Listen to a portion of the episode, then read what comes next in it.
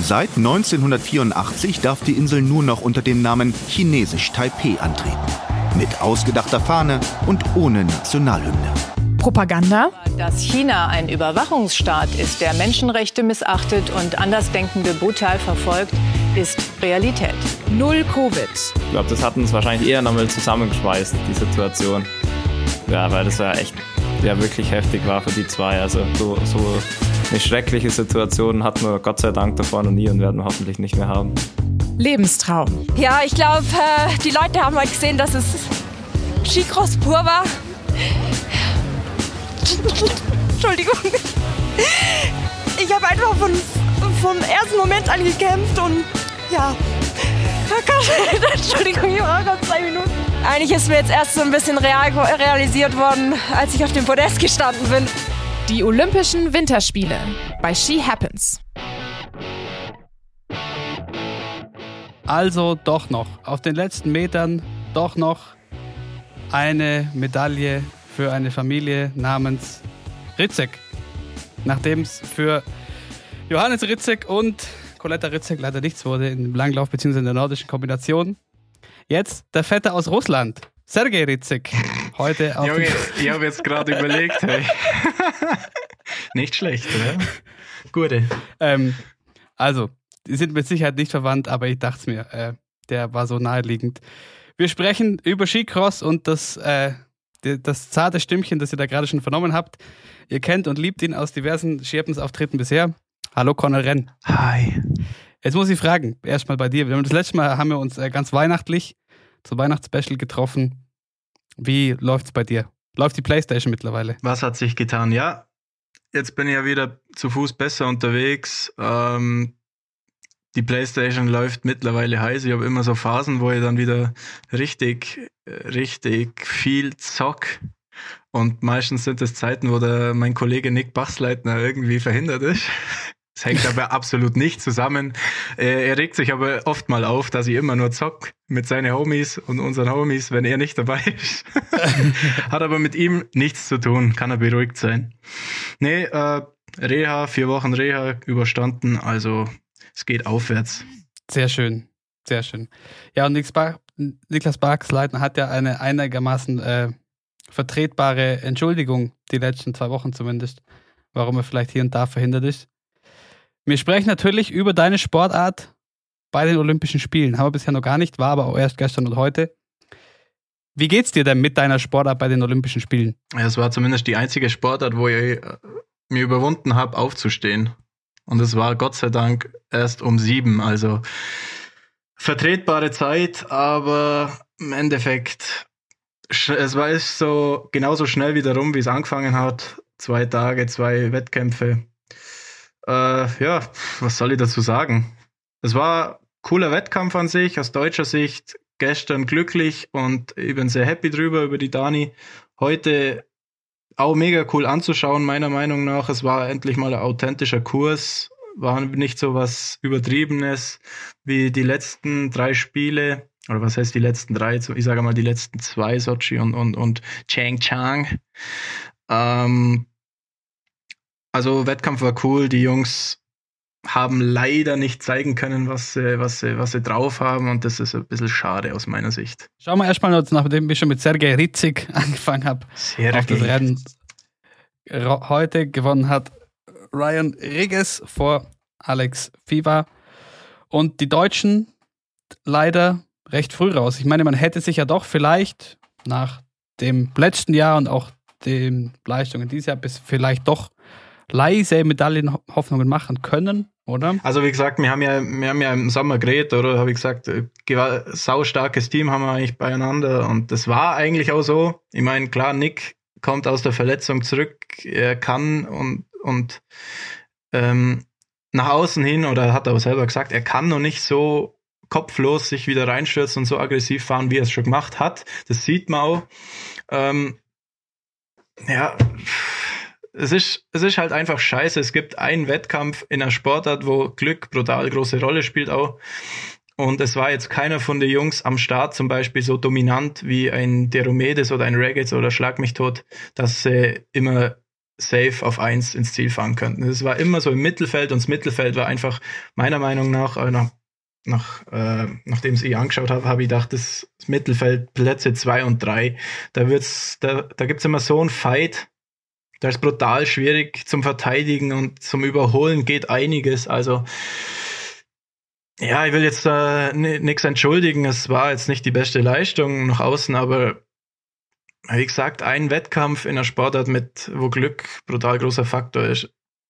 Ja, was soll ich dazu sagen? Und dann eventuell noch das Material nicht perfekt. You only got one shot. One opportunity to seize das, äh, everything äh, that you ever wanted. Im, Im Skicross trifft das definitiv zu. Also die Deutschen. Ja. Daniel Bonacker war der Einzige, der es noch bis ins Viertelfinale geschafft hat. Ja, Bohne war ich echt positiv überrascht, muss ich sagen. Der hat das echt, ich hab's, glaub, paar Trainingsläufe oder Trainingsausschnitte und Bilder habe ich gesehen, da war er auch schon gut unterwegs. Und er hat das echt, das hat schön flauig ausgeschaut. Ja, klar, dann im Viertelfinale hat er halt ähm, sich den Kräften Alex Fivers beugen müssen. Der muss ich sagen, der Fieber für sein, für sein äh, beachtliches Alter ist er nochmal sehr frech einig, hat er sich eingestürzt in das Ganze. Ja, was sagst du generell zum, zum Podest? Ja, Ritzig ist einfach ein Großveranstaltungstier. Ich weiß jetzt, ich weiß jetzt nicht genau, was er alles gerissen hat, aber Pyeongchang Dritter. Dann hat er, glaub, war, glaub, lange ein Riesenloch, wo er sich zum, zum Teil nicht qualifiziert hat im Weltcup. Also nicht mal in der Quali in die Top 32 gefahren. Dann jetzt diese Saison ähm, Testevent in China gewonnen, aus heiterem Himmel keine Ahnung wie. Also ich weiß nicht, die Russen waren wahrscheinlich schon öfter in China als die anderen Nationen. Vielleicht haben die mit dem Schnee auch ein bisschen ähm, öfter schon rumgespielt. Äh, und jetzt fährt er wieder aufs Podium. Aber ich sag's dir, mit vielen, wo ich geredet habe, die haben einen Ritzig schon wieder auf dem Zettel gehabt, weil immer diese Geheimfavoriten, wo an Groß-Events gut sind, zum Beispiel François Plas, der hat ähm, in seinem ersten Jahr WM Bronze geholt, lange kein Weltcup-Podium, nächste WM Gold geholt oder? Bin jetzt blöd. Doch, Solitude Mountain hat er gewonnen und jetzt nächste WM. In, der, in, der, in seiner dritten WM, also nach sechs Jahren, hat er Silber geholt und da hat er auch seine ersten Weltcup-Siege und Podiums gefeiert, glaube ich. Aber das ist halt, das sind halt so Groß-Event-Typen und die haben viele auf dem Zettel. Vielleicht wirst du ja auch mal nur der Groß-Event-Typ. Schauen wir mal. Groß wirst nicht mehr, aber der Groß-Event-Typ vielleicht. Ja, ich wäre schon lieber konstant wie Immer alle zwei Jahre bloß gut. Da ist der Druck zu groß für mich, das halte ich nicht aus. lieber, lieber eine etwas äh, entspanntere Herangehensweise. Das habe ich mir schon fast gedacht. Mehr zu besprechen als bei den Männern gibt es eigentlich noch äh, beim Frauenrennen von gestern mit einem dramatischen Finale auch im Nachgang. Am Endeffekt eine deutsche Medaille, die dem DSV und im DSV fasst man ja Skicross doch auch mit äh, zu den Alpinen, äh, glaube ich, sehr, sehr gut getan hat im Gesamten. Ich weiß nicht, hast du, hast das Interview gesehen vom Heli? Mir hat man den Ausschnitt geschickt vom Heli. Zu Tränen gerührt, der Kerle.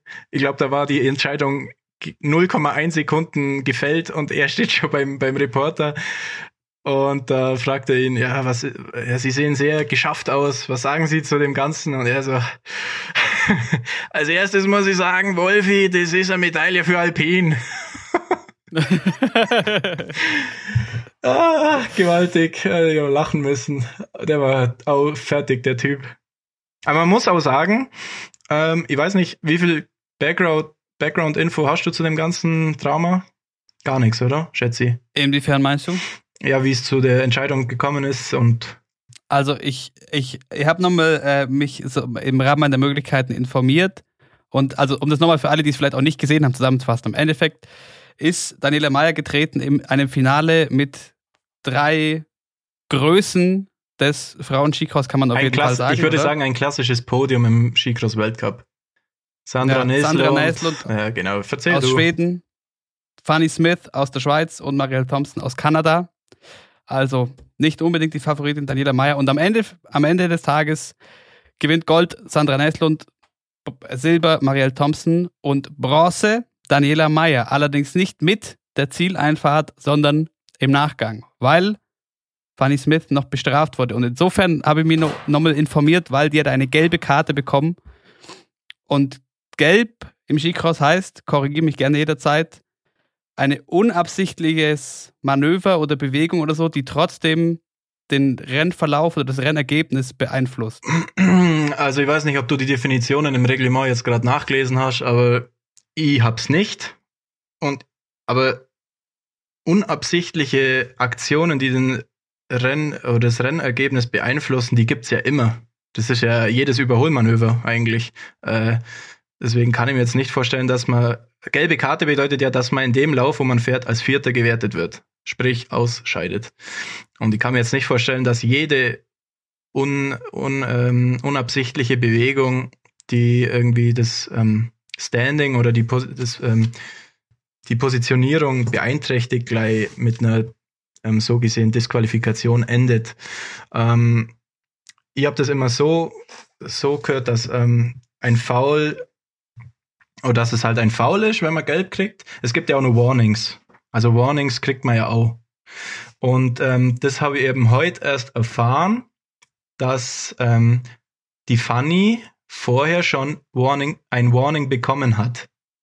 Sprich, es kam nicht aus heiterem Himmel, dass die gelbe Karte, weil es ist ja schon irgendwie verwunderlich, dass in einem olympischen Finale auf einmal für sowas, was normal, ähm, sage ich mal, als, als, als Skicross-Manöver oder was soll ja erklären, was abgangen ist? Kannst du das Manöver vielleicht nochmal kurz äh, als Hörerlebnis so grob darbieten? Was ist denn passiert im Endeffekt? Ja, ich muss das jetzt nochmal Revue passieren lassen. Die letzte Kurve war eine Linkskurve, richtig? Ja. Und ich habe gesehen, dass die Marielle Thompson schon mal in die Linkskurve ziemlich eng einsticht und die, die Fanny, beziehungsweise die Fanny und die Dani ähm, auf Seite schiebt und sich auf zwei positioniert.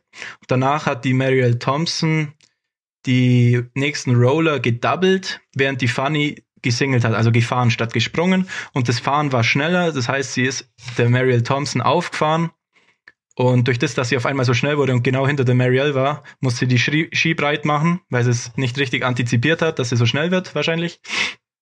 Ähm, und in, aber mit der Bewegung, wo sie die Ski breit macht, hat sie eben mit dem linken Ski der Dani, die links war, die Ski komplett weggeschoben unterm Körper und die Dani ist eigentlich mehr oder weniger fast gestürzt, oder? Und das ist jetzt eben äh, Streitfall-Thema momentan. Aber niemand, beziehungsweise ich ja auch nicht, wussten bis heute, dass ähm, die Fanny vorher scheint, ich will jetzt mir nix, auf nichts versteifen, ähm, das habe ich aber aus, aus, aus Quellen vor Ort gehört, dass sie vorher schon Warning bekommen hat. Ähm, im für Zusammenhang, ja, für, für hartes Fahren im Zusammenhang mit äh, Alexandra Edebo zwei oder ein Lauf vorher. Ich, ich weiß es mhm. jetzt nicht mehr, ich habe es nicht mehr angeschaut, aber wenn man schon mal ein Warning gehabt hat im gleichen Rennen, dann ist das auf jeden Fall, ähm, wie soll ich sagen, vertretbarer oder dann kommt es nicht mehr ganz so überraschend, wenn man dann später für eine ähnliche Aktion oder für, für einen Graufall dann doch noch Geld bekommt. Siehst du es als Graufall? Ich finde, man kann das machen ich habe jetzt eigentlich, also wo ich noch gar nichts gewusst habe, habe ich gedacht, ja, bestimmt ist einer von unseren Trainer halt ähm, zu, zur Jury gegangen und hat äh, protestiert für irgendwas, weil verlieren ja. konnten sie nichts mehr. Ähm, die Dani ja. war auf vier im Ziel und ähm, mal schauen, was rauskommt. Ähm, aber das war nicht der Fall. Ich habe nochmal nachgefragt. Anscheinend ist die Jury selber, ähm, hat es selber halt äh, gesehen und angeschaut und auch selber entschieden. Also kann man da im DSV äh, Planung von langer Hand oder sowas nicht vorwerfen. Ähm, aber es ist halt schade, wenn, wenn, ähm, also aus sportlicher Sicht, wenn eine Medaille so entschieden wird. Ähm, für uns ist es natürlich mega geil. Ich freue mich wie Sau für die Dani. Es ist ja auf jeden Fall verdient. Sie ist gewaltig gefahren. Sie hat sich mhm. immer wieder zurückkämpft, auch wenn äh, Widrigkeiten vorher in den Läufen vorher da waren. Sie hat sich immer wieder vorkämpft, saugut gefahren. Aber natürlich muss man sagen, für die Fanny ist es auch ähm, ein bisschen unverdient, dass das Rennen so endet. Also ich weiß jetzt nicht. Für mich ist es natürlich toll, aber mhm. finde ich schwierig, da Partei zu beziehen. Ja, es, ist, es war ja vor allem auch so ein bisschen skurril, weil sie dann alle vier äh, da vor diesen Präsentationsboards im Zielraum stehen und die drei, also Naslund, Smith und Thompson eigentlich schon so aufgereiht im Podest und Dani Meyer daneben. Und dann sehen sie, glaube ja. ich, auch auf irgendeiner Leinwand oder so. Ja, ja, Dani wollte ja eigentlich schon aus dem Ziel rausfahren. Und dann hat die, ähm, wie heißt sie denn nochmal, ich weiß nicht mehr, wie sie heißt, die wo im Ziel immer steht, die hat dann gesagt, nee, bleib hier, bleib hier, weil normal ist es schon immer dieser undankbare vierte Platz. ich kann es ja auch erzählen. Hast du gesammelt. Äh, wenn man Vierter wird, wenn man Vierter wird, dann, ähm, dann wird man immer gleich rausgeschickt. Nur noch, nur noch die drei, die auf dem Podium sind, sollen vor dieser Wall stehen bleiben fürs Foto und was auch immer. Der vierte wird gleich, Connell, bitte. Gang holen. Geh. Aber bei der Dani war es so, dass man sie da behalten hat, weil eben dann der Run under Review war. Von der Jury. Und dann hat sie selber ja gesagt, das war nichts, das war normales, normales Skifahren oder so. Ja, ja. Finde ich top von ihr. Wir sind vorm Fernsehen gegangen, wir haben ja Videocall gemacht, das mehr oder weniger zusammen angeschaut. Wir haben gesagt, Dani, jetzt halt endlich deinen Mund. Sonst kriegst du wirklich nicht die Medaille, wenn es nicht endlich Start bist. Und dann aber ja, wenn die Jury entscheidet, dann entscheidet die Jury. Was die Dani sagt, ist dann egal. Aber die, du hast ja gesehen, die Fanny hat die, die Dani schon getröstet und alles. Und jeder, es hat eigentlich niemand gedacht, dass es so kommt. Und dann, wo aber fünf, zehn Minuten die Mädels da unten gestanden sind, ohne, ohne dass das Ergebnis bekannt wird, da hat man dann langsam sehr ungläubig geschaut. Also unser eins. Was ich dann noch kurios finde, gerade in Verbindung mit dem, was du jetzt noch sagst, mit dem Warning, weil im Nachhinein gab es auch noch ein Interview im deutschen Fernsehen mit Klaus Waldner, dem Renndirektor, der mhm. auch eben noch ja, bloß einen Ausschnitt gesehen. auch nochmal, so wie ich sicher nachgelesen habe, so erklärt hat, mit was ist eine gelbe Karte im Skicross. Und, und meinte mhm. halt dann so, ja, das ist natürlich bitter, aber äh, dass, dass, sie, dass sie jetzt diese Entscheidung treffen müssen. Aber also gerade auch in einem Finale, wo es um sowas geht, müssen sie halt solche Entscheidungen treffen. Hat aber auch ja, das kannst du ja jetzt auch mit, dem Ski, mit den Skispringmädels ja. vergleichen. Auf einmal, wenn so Großereignisse sind oder wenn, wenn, wenn mehr Augen da sind, wo draufschauen, dann, dann geht es auf einmal genauer. Kann man bisschen, bisschen eine Analogie ja. ziehen.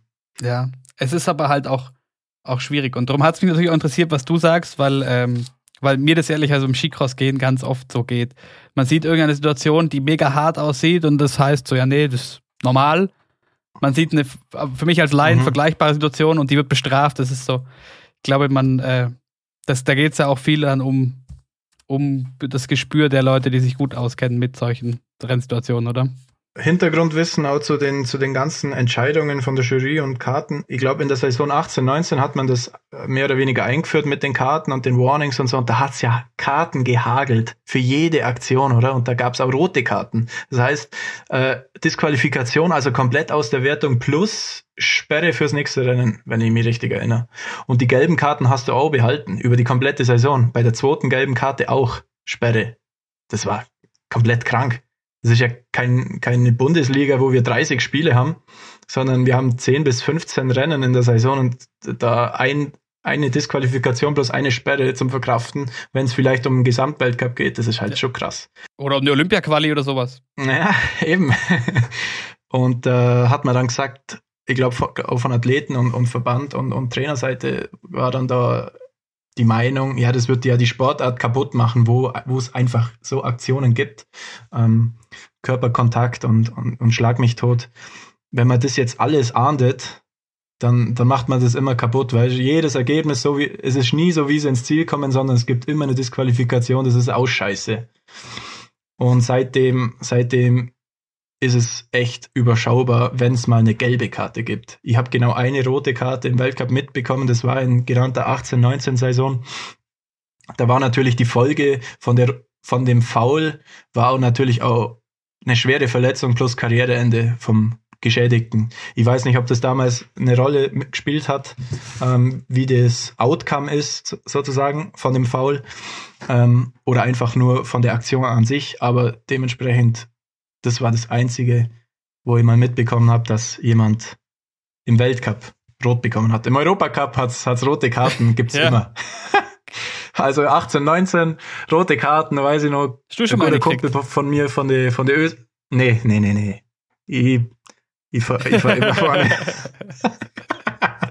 nee, Spaß.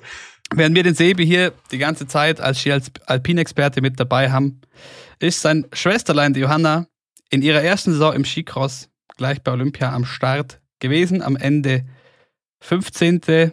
Was sagst du zu ihr? Also bei der Johanna muss man ja sagen, ich habe mit ihr viel telefoniert äh, während der Dezember-Rennen und, und oder was heißt viel telefoniert, wir haben halt ein bisschen quatscht und so, wie sie es jetzt angehen soll, weil da war ja die, ähm, die Überlegung nach Innichen, wo sie sich zweimal nicht qualifiziert hat, ob sie nochmal in den Europacup geht und mh, hm, letzte Möglichkeit war ja damals, ähm, in Kanada muss sie sich qualifizieren, also da äh, interne nationale Quali ist ja zweimal Top, Top 16 oder einmal Top 8. Das heißt, sie muss eigentlich in beiden Rennen sich qualifizieren. Ähm, und ähm, unser Coach wollte sie, glaube ich, nicht mitnehmen, weil er das Ganze ein bisschen langfristiger sieht. Ähm, er will sie halt nicht nur jetzt dieses Jahr hochpushen, sondern er will sie auch auf lange Sicht ähm, dabei behalten. Und das ist ja oft so, wenn man, wenn jemand neu dazukommt, und ich glaube, wir hatten das Thema eh schon, dass, dass man, dass man gerade die Mädels zu schnell zu ähm, schnell in den Weltcup bringt und dann haxen sie sich auf und, und tun sich weh, oder? Und ähm, er hat es eben dann so gesehen, ja, geh in Europacup, mach die ganz normale Schiene und äh, du kommst dann in Weltcup, wenn du soweit bist. Andersrum war für Johanna das Ziel, natürlich zu Olympia zu kommen. Ich glaube, da ging es natürlich auch ein bisschen um, um die Sponsorensachen mit Red Bull und Pipapo.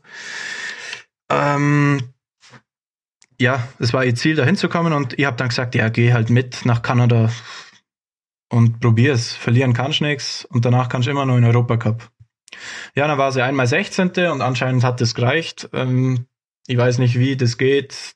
Sie hat die Hälfte von der nationalen Quali packt. Äh, ich weiß nicht, wie die. Ist im Skicross 16, nicht 15. Ich glaube 16. Also Viertelfinale. Aber ob's, kann auch 15 sein. Zweimal Top 15. Auf jeden Fall hieß es bei uns immer zweimal äh, in die 16, also Viertelfinale und ähm, ja, das ist die WM-Norm sowie die Olympianorm. Auf jeden Fall war ich war da ein bisschen überrascht von der Nominierung, weil ich habe die, die Ergebnisse gesehen. Einmal 16. Ähm, aber das hängt dann irgendwie nur mit der Weltrangliste bei den Damen zusammen. Da musst du irgendwie unter die Top 32 eben kommen, punktemäßig. Und weil im Weltcup eigentlich nie mehr wie 25 am Start sind bei den Mädels, ist das jetzt nicht so das Thema. Und da hat sie sich, glaube den zweiten deutschen Startplatz bei den Mädels hat sie irgendwie erfahren. Und weil der nicht anders besetzt werden kann wie mit der Johanna, weil es keine anderen gibt bei uns, wäre es natürlich blöd, wenn man die Johanna nicht hinschickt. Also wär, sie wäre auch blöd, wenn sie nicht hingehen würde, wenn, wenn, ihr, wenn man ihr das anbietet. Genau. Ja, ich glaube, das war eine mega Erfahrung. Ich bin voll happy, dass der noch in einem Stück ist. Nee, Spaß. War, war ähm, äh, gute Vorstellung. Man, man, sieht, man sieht halt, dass, dass noch einiges zu machen ist, auf jeden Fall. Ähm, technisch. Wenn man jetzt die Dani und die, und die Johanna vergleicht, kann man nicht vergleichen. Die Dani macht es seit ähm, zehn Jahren mittlerweile, glaube ich jetzt. Die Johanna jetzt seit einem Jahr. Die Johanna ist eh für das, dass die jetzt im Herbst, ähm, im Sommer eingestiegen ist, war, war, sind die Schritte, wo sie macht, eh brutal. Ähm, kann man nicht vergleichen, aber die Dani zum Beispiel, wenn du schaust, wie die in den Wellen arbeitet, jede Abfahrt voll pusht, Speed generiert wie Sau. Das, da ist sie eine von den wenigen bei den Mädels im Weltcup. Da, da, nicht bloß jetzt die Johanna, da sind 15 andere Mädels, wo das nicht so machen können wie die Dani. Und das, ähm, das brauchst du eben, wenn du da, da schnell sein willst. Ja, und da, dadurch sich im Endeffekt ja doch auch durch alle Runden bis ins Finale diese Medaille ja doch auch erkämpft und verdient. Das war wirklich erkämpft. Ich weiß nicht, hast, hast du das gesehen? Gleich im Viertelfinale war es ja schon fast Ende gewesen. Ja. Weil die, weil die Ofner Kattel äh, gemeint hat, lieber, lieber die, wo, die hinter mir, äh, hinter mir halten, als dass sie vorne nochmal angreifen. Und schlussendlich hat dann beide die Russin überholt von hinten. da haben sie sich beide in, in, in den Fuß gestellt. Nee, also insofern auf jeden Fall ein sehr schönes Ergebnis für Team Deutschland. Connell, vielen Dank für deine Einordnung. Yes, sir. Vielen Dank, einen schönen Abend dir und bis bald. Ja, wir hören uns.